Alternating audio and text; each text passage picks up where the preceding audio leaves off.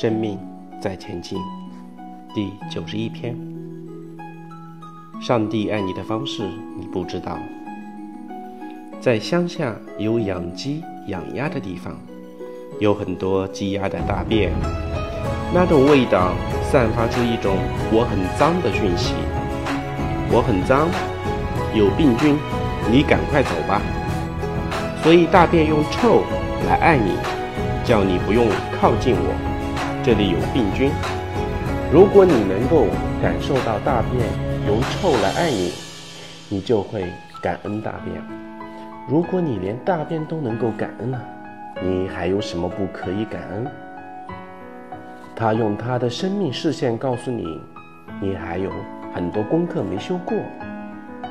可是每次看到他，每次都是冤亲债主来了。你的家人很倒霉，你都是自以为是，自以为别人不是，然后总是贴上“冤亲债主”四个字。你总是把你的家人、朋友、同事贴上冤亲债主。你有没有发现自己有神通力，能把地狱搬到人间来？所以你早上醒来。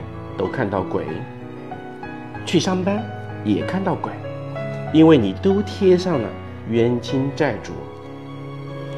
可是你换一个角度，当看到他们的时候，然后闪过一排字：他身上有我没修过的功课，所以我看到他就会不爽，会把他当成冤亲债主。